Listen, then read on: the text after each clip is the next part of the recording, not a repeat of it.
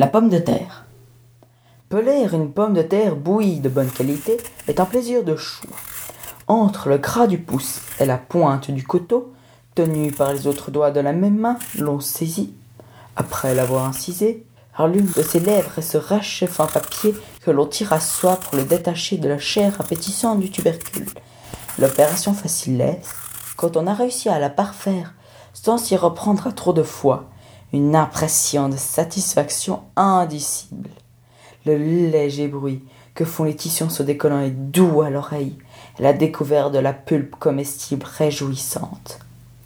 Il semble à reconnaître la perfection du fruit nu, sa différence, sa ressemblance, sa surprise, et la facilité de l'opération, que l'on ait accompli là quelque chose de juste, dès longtemps prévu et souhaité par la nature, que l'on a eu toutefois le mérite d'exaucer. C'est pourquoi je n'en dirai pas plus, au risque de sembler me satisfaire d'un ouvrage trop simple.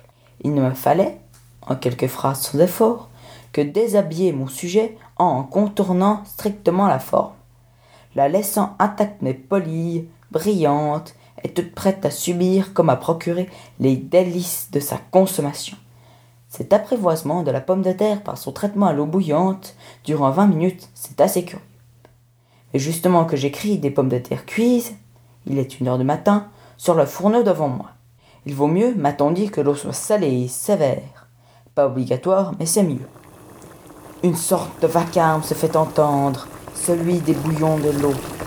Elle est en colère, au moins en comble de l'inquiétude. Elle se dépère furieusement en vapeur, bave, crie aussitôt, futit. Enfin, très agitée sur ses charbons ardents. Mes pommes de terre, plongées là-dedans, sont secouées de soubresauts, bousculées, injuriées, imprégnées jusqu'à la moelle. Sans doute la colère de l'eau n'est-elle pas à leur propos, mais elles en supportent l'effet. Et ne pouvant se dépendre de ce milieu, elles s'en trouvent profondément modifiées. J'allais écrire sans trouve. Finalement, elles y sont laissées pour mortes, ou du moins très fatiguées. Si leur forme en rachappe, ce qui n'est pas toujours, elles sont devenues molles, dociles, toute leur acidité a disparu de leur pulpe. On leur trouve bon goût. Leur épiderme s'est aussi rapidement différencié. Il faut l'ôter. Il n'est plus bon à rien. Et le jeter aux ordures. Reste ce bloc friable et savoureux qui prête moins d'abord qu'à vivre et ensuite à philosopher. Francis Ponge.